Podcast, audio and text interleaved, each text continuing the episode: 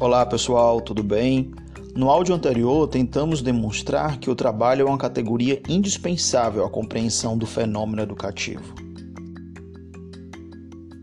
Dissemos que, ao transformar a natureza para o atendimento de suas necessidades, homens e mulheres se transformam. Mostramos ainda que a produção de conhecimento tem sua origem no processo de produção e reprodução da vida material. Nesse áudio, tentaremos apresentar um novo conceito, o conceito de relações sociais de produção. Começaremos lembrando o seguinte: homens e mulheres não transformam a natureza sozinhos e sozinhas.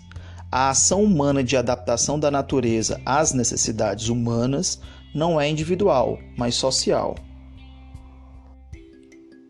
No processo de produção e reprodução da vida material, homens e mulheres estabelecem relações sociais de produção. Relações sociais de produção, portanto, são as relações que homens e mulheres estabelecem no processo de produção da vida.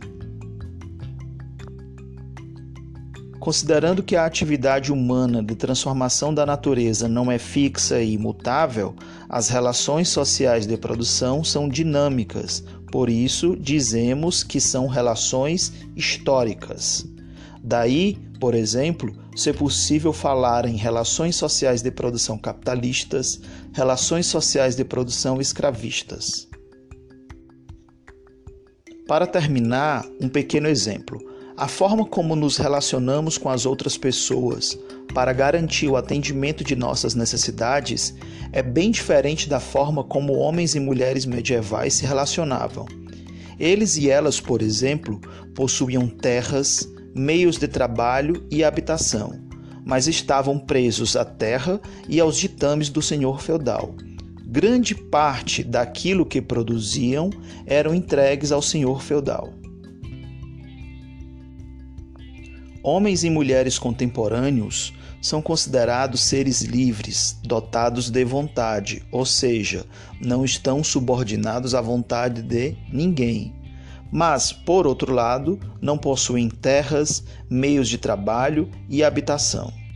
Se não quiserem morrer de fome, homens e mulheres são obrigados e obrigadas a vender no mercado de trabalho a única mercadoria que possuem, ou seja, a mercadoria fosse de trabalho.